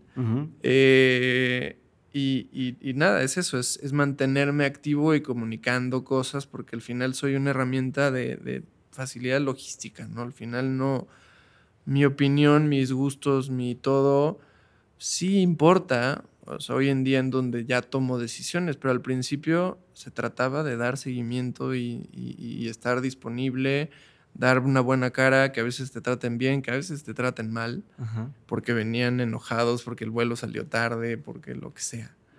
Y, y nada, soy, un, soy un, una herramienta para que la cultura pase, ¿no? Al final sí he tenido últimamente estas, o sea, a partir de, de digamos, el puesto o a partir de, no sé, tu propio ego te, te acaba jugando chueco en algún momento que tú crees que tú eres culpable de muchas cosas. No, güey. O sea, al final nosotros somos empleados de la industria y la cultura y la música. ¿no? Pero si llegas a sentir de pronto de gracias a mí ese artista le está yendo más chido. La neta. Sí, pero no me la creo tanto. O sea, pero si llega sí es momentos donde dices de que, mira. Creo firmemente en que nunca va a ser gracias a mí, sino igual iba a ser gracias a esa unión o ese momento de confianza en donde el artista y su equipo confiaron en mí y el trabajo se hizo y entonces ahora está en un mejor lugar, sí. Em, pero realmente, güey, es gracias a ellos. O sea, es gracias a su trabajo, es gracias a sus creaciones.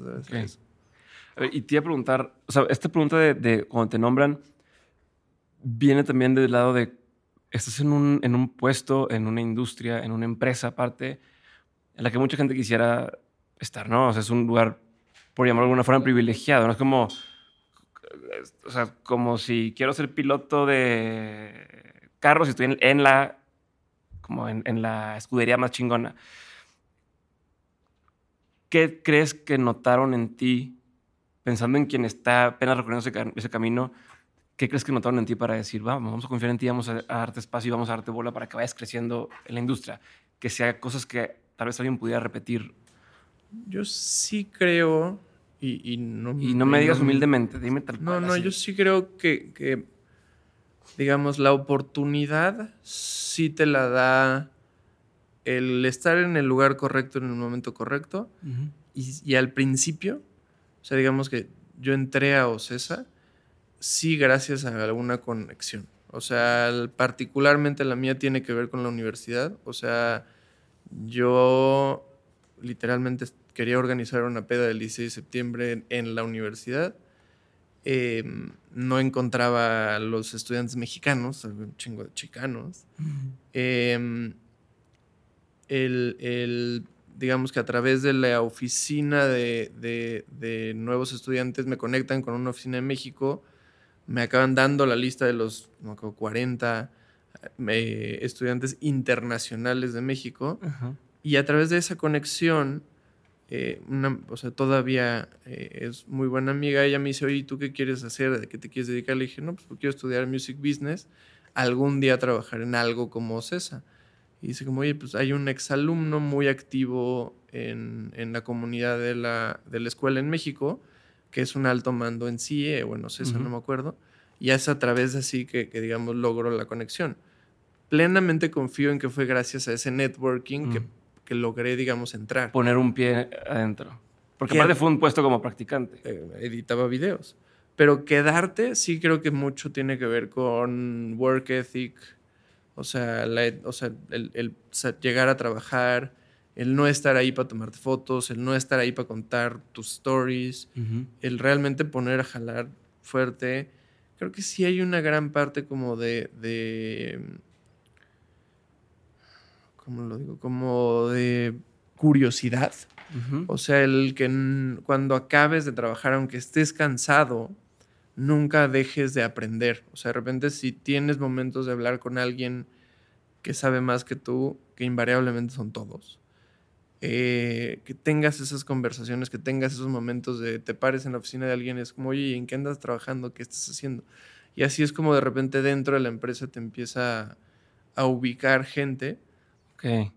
A ver, eso, es, eso que estoy diciendo es algo que, que, que importante y que a lo mejor lo estás pasando medio, medio por encimita, pero hay mucha gente que trabaja un chingo, que está dándole, pero, pero está todo el tiempo en, no sé, en la computadora mandando mails o en el evento y nunca tienes oportunidad de, o no le dan esa oportunidad de crecer.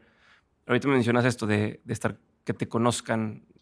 Como, sí, tanto que te conozcan como para, para tú mismo aprender, ¿no? O sea, creo que el, el, o sea, es curiosidad o es un poco esta, como, se me está olvidando la palabra, pero lo que, iniciativa, ¿no? Ah, o sea, tú, digamos, alguien, alguien apasionado de la industria en general, entra a una empresa así de grande o entra a la industria así de grande y, asumo que no quieres editar videos toda tu vida. No, no sé. O sea, a veces reclutamos mal y, y, me peleo con recursos humanos hoy en día de eso, ¿no? O sea, no quiero al mejor editor de videos. Quiero a alguien apasionado de la música porque al final va a estar ahí tantas pinches horas valiendo pito que si no le apasiona lo que, lo que hace y si no le gusta lo que, lo que hace y no lo hace con pasión y con amor. Y, está ahí. Eh, no tanto editar videos, sino o estar en la industria, no sé. Eh, em, no lo hace como con, con, cariño, ¿no? Y entonces, ya regresando a la iniciativa y a la curiosidad de la gente, pues sí, firmemente creo que, que el, relacionarte con tus coworkers y el, y el relacionarte con gente en general y hacer ese networking, hacer esas conexiones, sí es a veces lo que te lleva al siguiente nivel. O sea, el, que cuando tienes dos becarios y uno te pregunta muchas más preguntas que el otro, volteas a ver el que te pregunta las preguntas, ¿no? Sí. A menos de que sean preguntas, no ¿no? No hay preguntas estúpidas. Tienen que aprender. No, le dices la misma cosa muchas veces. Es donde o sea, ya te contesté tres veces esa misma pregunta. Sí, sí. Pero, por no decir preguntas pendejas. Pero sí, sí. entiendo, sí entiendo. Donde ves es que hay una curiosidad, hay ganas de aprender. pues también te obliga a, a estar viendo y, vas viendo cómo avanza la persona y vas viendo el, crecimiento que pueda tener. Exacto. Creo que eso es un poco lo que me llevó a... Sea, preguntón. Sí, preguntón, metiche. Tengo este, este mal o este don, lo que sea, de, que es difícil que no te diga lo que pienso. Mm. Por no, y entonces en muchos de esos casos ofendo o me meto más o acabo siendo el culero. Pero, pero, pero tarde o temprano, después de que vean que soy el que se mete y soy el preguntón y no soy el que te dice que sí. No viene de una mala... Exacto, que viene con, con una ética de trabajar hasta las 12 de la noche y nunca dejar de, o sea, nunca me quito la camiseta y na, na, na. Obviamente causa otros problemas en mi casa, pero el, never stop working. Pero, pero yo le echaría la culpa a esa combinación de cosas que son lo que me hace que digamos crecer dentro de la empresa tan rápidamente. Bueno, eso te iba a preguntar. O sea, esta, esta forma de trabajar que tienes y, y estar ahí intenso te ha llevado a donde está. Estoy seguro que tu esposa, que te vio ir creciendo en el proceso, eso le dio mucho gusto, pero también lo que dices ahorita, cómo logras tener un balance o cómo has hecho tú para, para que puedas tener salud en tu vida, este balance con tu familia y poder hacer un trabajo, o sea, seguir trabajando, no, no sé si con la misma intensidad de tiempo, pero sí efectividad, ¿no? O, o, sí, que no se convierta como, ah, este güey era muy bueno y ya, ya se hizo, ya, se, acomodó, ¿no? Ya, ya va y vamos viendo con quién reemplazarlo. ¿Cómo logras hacer esas dos cosas? Es, es, es difícil, o sea, definitivamente... no creo que me digas mentiras, creo que me digas lo que tú No, no, eh, yo creo que sí es de lo más difícil que, que, que ni siquiera te diría hago, ¿no? Sino trato de hacer. el, el, el, balancear esas dos cosas, ¿no? O sea, el no sé, la pandemia me dio la oportunidad. Uno, pues, tuve una hija en, junio del 2020. Y a mí, o sea, en ese momento, digamos, antes de, o sea, hablemos de enero a marzo, porque en marzo cambió el mundo, pero mínimo, yo tenía mucha ansiedad de, oye, me van a, me van a dar este nuevo puesto, ya se hablaba de, de un nuevo puesto, voy a tener que ir a 25 festivales en un año y voy a tener una hija que no voy a conocer, ¿no? Y, de repente la pandemia, el mundo cambió, se pagó todo y, conocí un año y medio de estar pegado a mi hija 100%, ¿no? La empresa se hizo chiquitita, hacíamos streamings, no se lo recomiendo nunca a nadie. Horrible. Eh, pero, pero, pero sí, me dio la oportunidad de, digamos, apreciar a mi familia de una manera mucho más especial. Como se empezó a reactivar, pues sí, por un lado uno era meterme y, darle a la empresa ese año y medio, o sea, nunca me, me corrió, o sea, nos bajaron el sueldo, bueno, sí corrieron muchos, bien, digamos, a liquidados según la ley y hasta más. Eh, pero digamos, o sea, cuando se reactivó sí tenía yo esta inquietud de poderle regresar a la empresa la confianza que me dio y al mismo tiempo pues seguir explorando pues, el crecimiento y, todo eso, ¿no? Em, con una familia pues es más difícil y, tienes que escoger tus peleas, ¿no? ¿Cómo ¿Qué tipo de cosas han cambiado? No, o sea, sigo considerando que, soy promotor, o sea, en su esencia, aunque tengo un equipo mucho más grande que me reporta y que son muy talentosos y son muy buenos y, todo eso. Em, tratar de gestionar más al equipo en vez de tratar de tomar yo todas las decisiones, eso es una. Asegurarme de que si yo tomo una decisión, haya alguien lo suficientemente cerca para aprender algo o sea, para que el día de mañana esa persona pueda tomar esa decisión por sí mismo, sino, o sea, permear una cultura y que no dependa de mí.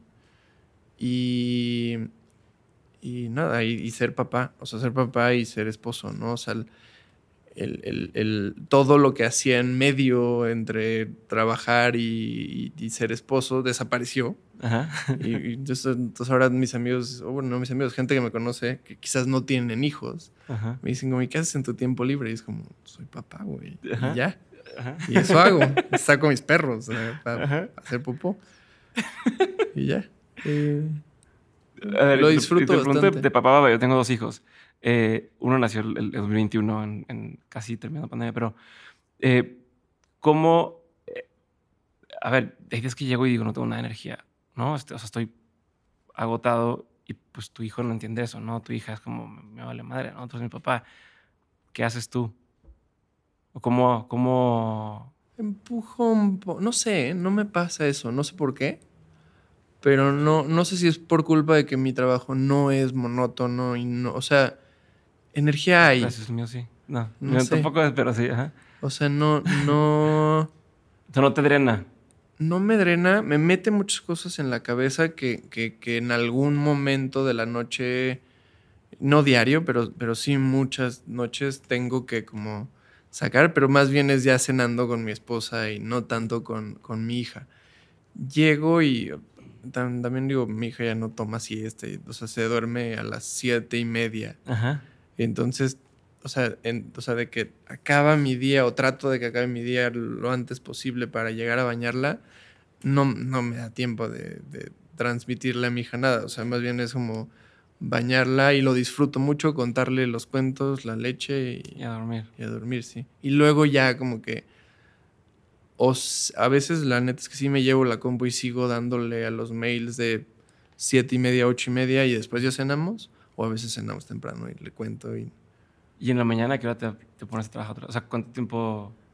Me despierto con mi hija y yo la llevo a la escuela. Y ¿Es, de, ¿Es de los que se levanta, se levanta a siete y media o se levanta a todas seis y media? Sí, No, siete. Ah, está chido. Sí. Y yo la llevo a la escuela diario. Ahorita que no hay escuela es todo un pedo. es raro, ¿no? Y ya de ahí me voy a la oficina tres veces o dos veces a la semana como en casa, mm. las otras no. Ok, ok. A ver, tengo una, más una, última duda de tu carrera antes de pasar a lo, final, pero llegas a mezclar, ¿no? Mezclabas. ¿De DJ? Ajá. DJ Lechuga. ¿Qué onda con eso? ¿Por qué te animaste? ¿Cuánto tiempo? Lo hacía en la uni, muy casualmente. eh, no era nada bueno, es mi, opinión. Eh, más bien era DJ de radio. O sea, DJ Lechuga nace de un poco entrevistar gente y, tener mi programa de radio. Y nada, en, cuando cumplí 30, no me acuerdo si obviamente fui yo, pero mi esposa como que me dijo, ¿por qué no tocas? Y con un amigo nos, nos compramos, bueno, él sí es DJ, em, eh, agarré, digamos, otra vez las tornas. No produzco nada, o sea, más bien estoy poniendo música de otras personas.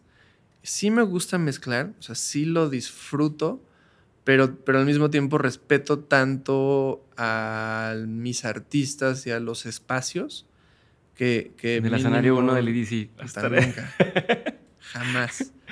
Lo, yo, no, yo no me puse solo. lo he hecho eh, la noche anterior. Ajá. ¿Sabes? Sin público. Sí, sí, sí, como para, estar ahí. Para decir, o sea, güey, quiero escuchar el, el, pedo de cómo suena el PA. Pero no hay nadie en el público, no, no, hay, no hay visuales. O sea, siguen probando cosas, ¿no? Eh, no, respeto, respeto demasiado al gremio, por decirlo así, que nunca les quitaría yo un espacio, ¿no? El, el, el momento en donde me gusta ser yo y disfrutarlo y todo, es en este after que hacemos en EDC, que es súper denso. Este año ni fui. Pero, pero el domingo a las 2 de la mañana, después de tres días de festival, hacemos una fiesta y toco. O tocaba. Eh, se armaba muy chido, está cagado, no sé qué. Pero la neta es que es una. O sea, updatear mi USB con música nueva y estar metiendo la música que escucho aquí y de repente como me empiezo a meter en reggaetón o en los corridos o en lo que sigue o en, o en todo, pues no toda la música es bailable, mm. no toda la música hace sentido y entonces la verdad es que es algo, es un hobby chistoso que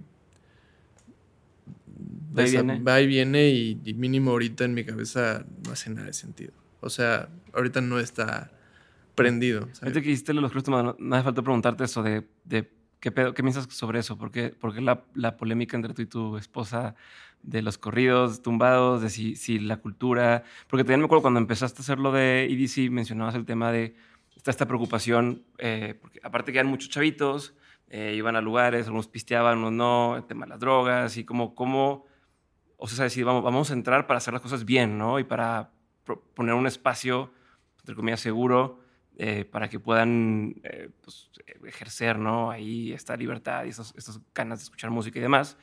Y ahorita antes de empezar a grabar me mencionabas que está todo este tema ético, moral, de las letras, de las cosas. ¿Qué piensas de todo esto? ¿O hasta dónde ha llegado tú darle vueltas? Sí, no, eh, no sé, un poco por, por culpa de escuchar música nueva. Em, y, mínimo hasta hoy mi esposa me ha acompañado en, el proceso de, todo, digamos. Ahorita que, llegué a esta nueva, no quiero decir moda, pero cultura, em, nada, sí tiene sus, sus, especialmente ya siendo papá, tiene sus implicaciones morales un tanto fuertes, ¿no? O sea, sí hay invariablemente una glorificación del, estilo de vida o, la cultura. de la cultura, o sea, el narco, ¿no? Y, la verdad es que disfrutamos mucho em, la serie, ¿no? O sea, Narcos México y todo. Y, no sé, o sea, hay, hay, un lado, vamos, la cultura va para allá y eso no lo puedo parar y yo soy una herramienta cristiana, pues no. Y yo soy una herramienta de la industria o de OCESA y no, o sea, al final, si no lo hago yo, lo va a hacer alguien más, ¿no? Y esa es la primera cosa que me peleo con mi esposa. Em, nada, o sea, un poco el, la cultura mexicana y la cultura del narco. Justo ayer lo hablaba un poco de, de, cómo se veía en el 2012, cuando los, los Tigres del Norte cantaban, no se llama Camelia la Tejana, pero esa canción. Y, o sea, los narcocorridos llevan en la cultura mexicana 20 años y cómo esos son diferentes a los de hoy en día, ¿no? Y un poco lo hablaba em, con, con, todos, de que vienen de una voz muy diferente, ¿no? O sea, al final el narcocorrido general venía como de un tercero, ¿no? Del bystander, mm. contando la historia que veía. los de hoy en día están contados desde el punto de vista del jefe. y, obviamente escuchar la historia del jefe, pues dice, güey, yo quiero ser el jefe, ¿no? O sea, hace que, que, que más que aprender de la cultura, sí te inspira un poco a querer ser la figura de la, de la que hablan, ¿no? Como el que quiere ser el gangster, cuando escuchaba hip hop, el que quiere ser el... Exacto, ¿no? Y entonces las implicaciones morales, ¿no?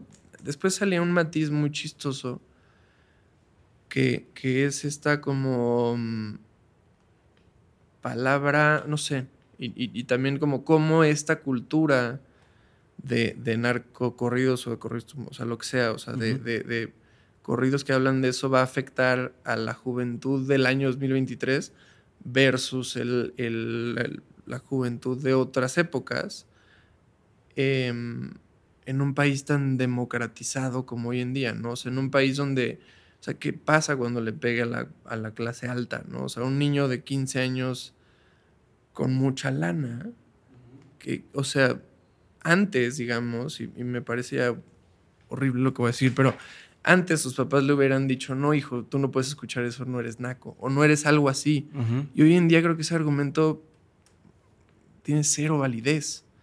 Y entonces, ¿qué va a pasar? O sea, me intriga mucho, ¿no? El, el, hacia dónde se va a ir, a dónde va a acabar. Firmemente creo que no es ni pasadero, ni, ni de alguna manera, o sea, de ninguna manera naco, ¿no? O sea, creo que es cool creo que se visten cabrón, creo que tienen, o sea, y, creo que va a poner, o sea, me emociona más que esa música ponga México a lo alto del riesgo que podría ser, asumiendo que ese riesgo no me toque de ninguna manera personal, ¿no? Ok.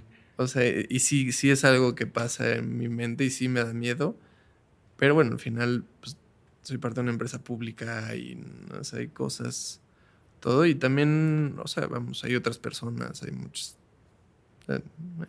ahí, ahí, ahí muere, ahí muere, Sí, sí, el buffer de, de, de, Cero César.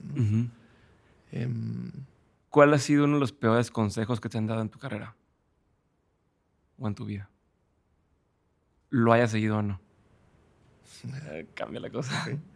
Eh cualquier consejo que, digamos que vaya en contra de la esencia de la persona, ¿no? O sea, en mi cabeza ahorita está el habla cuando te diga que hablen.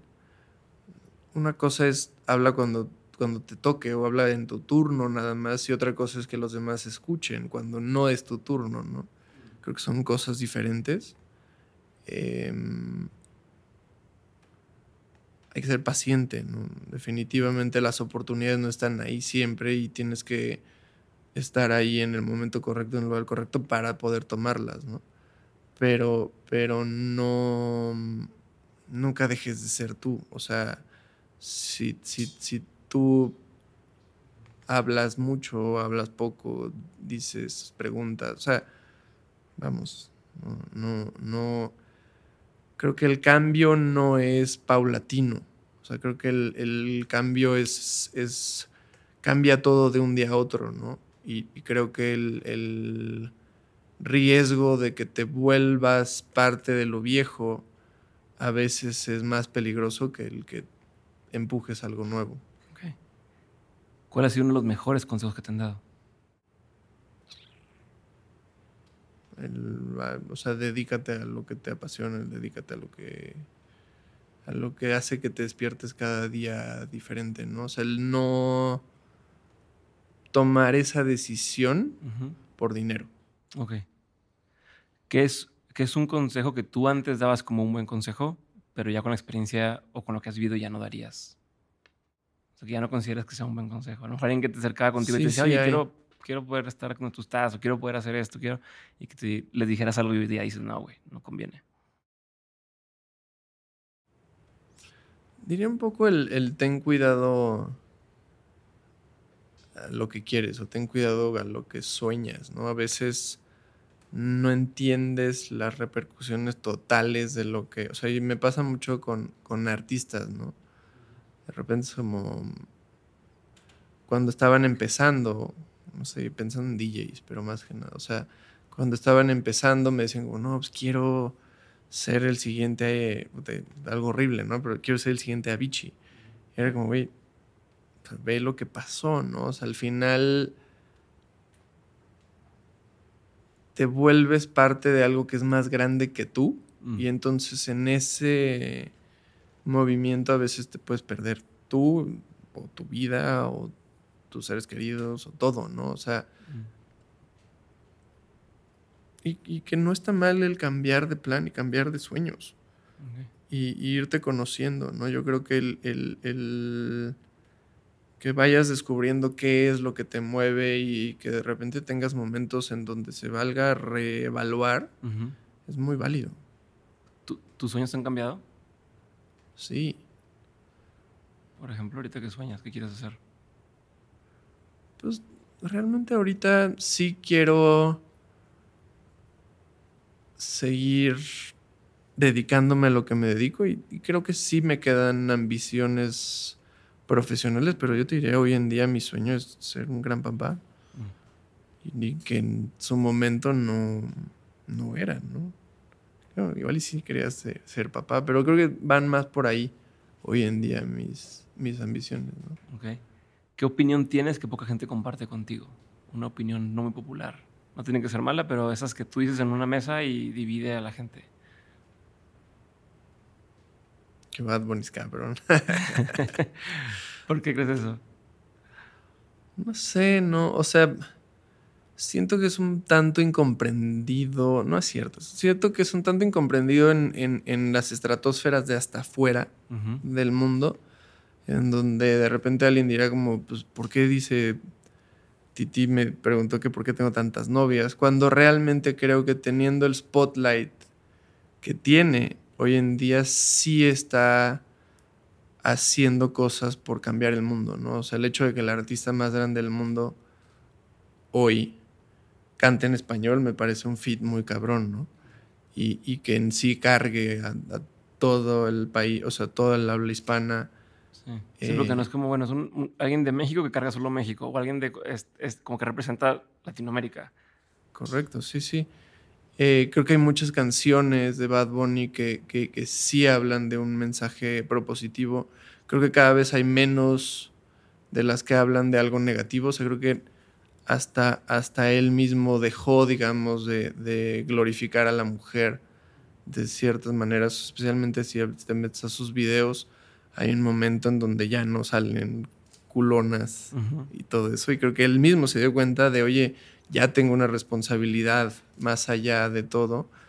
Eh, no sé, hay un par, o sea, hay tres o cuatro canciones que me vienen a la mente que sí hablan de hacer un cambio. O sea, está la de Andrea, que habla de un feminicidio en, Puerto Rico. Hay una canción que me vuela la cabeza, que probablemente es mi canción favorita de Bad Bunny, que no está en Spotify, por un sample eh, que se llama Compositor del Año. La buscas en SoundCloud y, y es un, o sea, yo creo que ni siquiera tuvo el tiempo de, no sé si es por el sample, no sé, nunca les he preguntado. Y siempre está en mi cabeza de por qué no sale en Spotify. Pero, pero habla un poco del, cuando le dan el premio de compositor del año, de qué tan poco relevante es eso en un mundo en donde está lo del Black Lives Matter, está el COVID, está todo el contexto del mundo en donde a él le dan el compositor del año y que la gente se queje, ¿no? Así de cómo le van a dar eh, un premio así a alguien como Bad Bunny. Es como, eso no importa, ve lo jodido que está el mundo, ¿no? Em, yo perreo sola, sí creo que es un himno como de empoderamiento femenino. No sé, o sea, creo que estando en el, en el, en la cima del mundo, creo que sí se encarga de hacer un cambio, ¿no? Sin perder su esencia, ¿no? O sea, gran parte de, lo que le doy, o sea, donde creo que hace que los jóvenes volteen a ver a Bad Bunny es esta peligrosidad, ¿no? O sea, Bad Bunny sigue siendo peligroso. Te lo encuentras avienta tu celular, ¿no? Eh, pero, o sea, sí, o sea, no sé. El, sí, sí, sigue representando, o sea, no es una apuesta segura en el sentido de lo voy a meter a televisión y sé que va, no va a decir nada que no deba. O sea, está ese, quiero ver porque nada que la caga, nada que dice algo. Eh, Exacto. sí, sí. O, la, sea, la última canción, ¿no? O sea, lo de la Yompa tiene una parte donde habla muy explícitamente de un, de un trío, güey. Mm. Y, estoy seguro que a la mamá de los niñitos le caga, ¿no? O sea, ¿por qué me está, me está preguntando mi hijo estas mamadas que no, o sea, sigue siendo peligroso, ¿no? Menos peligroso que hablar de, de, Joaquín Guzmán lo era, pero, pero, pero, pero creo que sí, creo que sí, la peligrosidad. Se tiene un poco lo que tenía el rock en su momento. Exacto. No, no, le pongan eso a los niños porque qué onda, ¿no? Ajá, sí, sí. Y que creo que los corridos y, y todo, ¿no? Y creo que como sociedad vamos cada vez más empujando esa peligrosidad. Y entonces, ¿a dónde va? O sea, ya empiezan todas estas preguntas de ¿y a dónde vamos a acabar? Y yo sí creo que, que en algún momento vamos a llegar tan lejos que la peligrosidad va a ser música cristiana, que entonces va a hacer sentido regresar. Em, pero, pero sí, creo que todo es cíclico.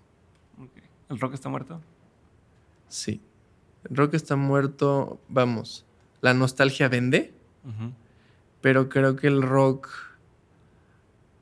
es cero culturalmente relevante.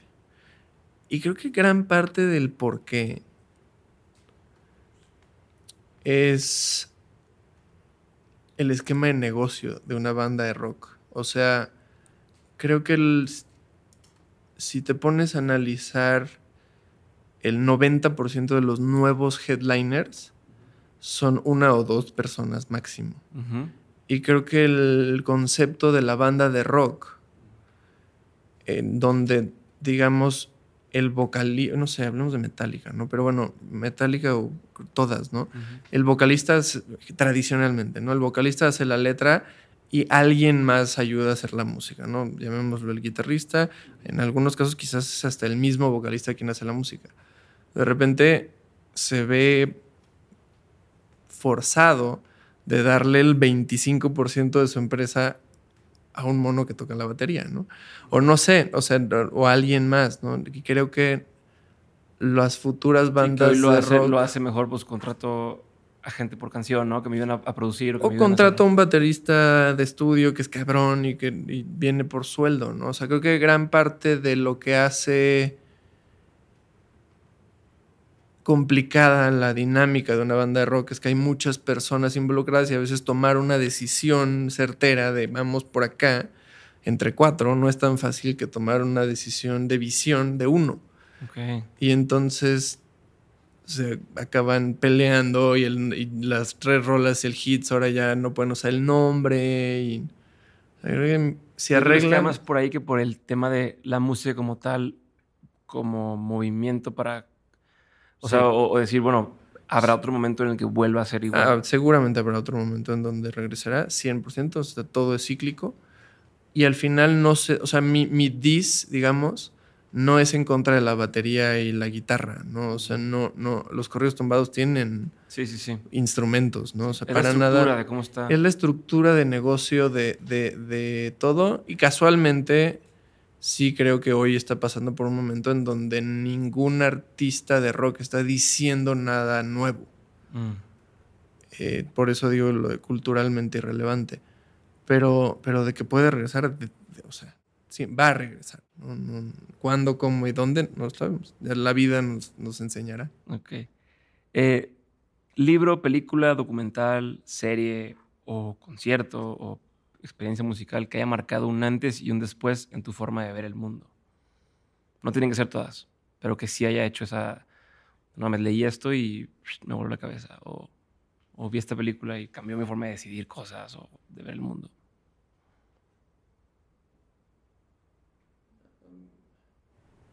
No sé, o sea, digamos, un antes y un después en mi vida, o sea, me, me encanta y un poco regresando a mi grupo de amigos alternativos o todo, y no todos, pero, pero, o sea, sí tuve mi momento como de mm, literatura, mm, verga, güey, Sartre y, ¿Filosofía o qué? No es filosofía, es, existencialismo. Ah. Em, o sea, sí tuve ese momento y la verdad es que lo disfruté muchísimo. O sea, el, darme cuenta que nada de lo que hago va a importar y que ahí acaba. O sea, que ese es el final de esa conversación y que no más estamos aquí perdiendo el tiempo, como que me hizo ver la vida de una manera mucho más, no que sea agnóstica, pero, pero el, el entender que no hay nada más grande, el entender que, o sea, ahí digamos que viene gran parte de mi humor negro de ver la vida, o sea, de que no se trata de nada, güey, estamos aquí nada más jugando un rato, sí, sí marca un antes y un después en mi vida y sí lo creo, ¿no? O sea, no me considero para nada una persona religiosa eh, y, nada, ¿no? Después de eso, o sí he aprendido muchas cosas en, en, el camino, ¿no? O sea, el no sé, hay muchas películas también muy cabronas que, ejemplifican eso. O sea, todo lo de Tarantino, los hermanos Cohen, de Big Lebowski, güey. Marca una antes y un después, definitivamente, ¿no? O sea, el, sí, sí, es muy cabrón porque sí ejemplifica un poco el, existencialismo llevado a la vida práctica. Es un güey que va en pijama con un white Russian por todos lados. ¿Por qué no? Chingan. Día chico. ¿Cuál ha sido una lección moral de tus padres? ¿O de tu mamá? Mi mamá, o sea, sí me enseñó mi mamá. Uno en que la educación fue la inversión más grande de mi vida. O sea, el, el que haya escogido instituciones grandes sobre cualquier valor moral, sí me da cierta confianza en que la estructura mental tiene un juego en, el resto de la vida. y, nada, y que si quieres hacer algo y te pones a trabajar, puedes lograr lo que quieras. Ok. Y que no necesitas a nadie más. O sea, al final el hecho de que mi mamá me crió sola, o sea, fue madre soltera, como que sí me enseñó que uno, las mujeres no necesitan a nadie más, en que hay mucha como resiliencia interna, en que o sea, Que, o sea, para ya cerrar, de todo lo que has vivido, tanto en lo personal como en lo laboral, has tenido un montón de aprendizajes. Si tuvieras que quedarte con tres aprendizajes que quisieras tener siempre presentes, ¿cuáles serían? Nunca dejes de aprender. O sea, sé que eso está raro hablando de aprendizajes. Pero el, ya sea tomar cursos, dejar, o sea, preguntar cosas, ver, o sea, la, la simple como filosofía de ver cualquier fracaso como una inversión en, experiencia y en aprendizaje. O sea, creo firmemente en eso. El... Siempre apuesta, siempre apuéstate a ti mismo, ¿no? O sea, el a veces, no quisiera dejar dinero en la mesa, pero el siempre estar apostándote a ti mismo, tarde o temprano va a dar frutos. Y pues, nunca dejes que nadie te diga que no. O sea, a lo largo de tu vida profesional o de cualquier tipo de cosa, siempre va a haber gente que te diga que no. Sí creo que nunca, si nunca te la crees, o sea, si, o sea, si alguien te dice, no, no puedes hacer esto, no, nunca vas a poder dedicar, no sé, nunca vas a ser un cantante famoso, nunca vas a lo que sea, eh, eso no es un no hasta que tú no te la crees. Entonces realmente es, nunca te creas que alguien te diga que no. Creo que todo viene adentro. Gracias.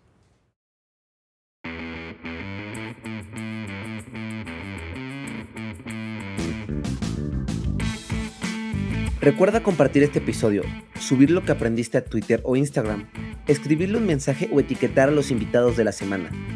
También puedes hacer algún clip y subirlo a tus redes sociales.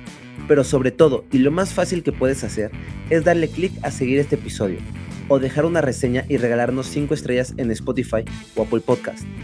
Cualquiera de estas acciones hacen toda la diferencia. Si te quedaste con la duda de algo, en dementes.mx puedes encontrar las notas de este episodio. Dementes es una producción de Dementes Media.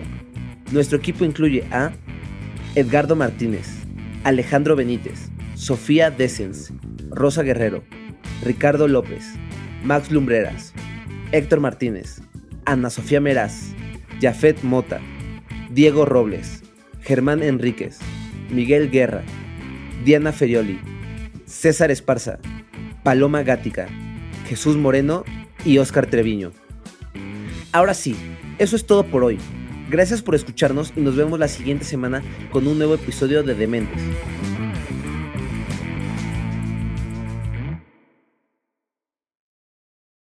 Hello, it is Ryan, and I was on a flight the other day playing one of my favorite social spin slot games on chumbacasino.com. I looked over the person sitting next to me, and you know what they were doing? They were also playing Chumba Casino. Coincidence? I think not. Everybody's loving having fun with it. Chumba Casino is home to hundreds of casino style games that you can play for free anytime, anywhere, even at 30,000 feet. So sign up now at chumbacasino.com to claim your free welcome bonus. That's chumbacasino.com and live the Chumba life. No purchase necessary. VGW. Void were prohibited by law. See terms and conditions. 18 plus.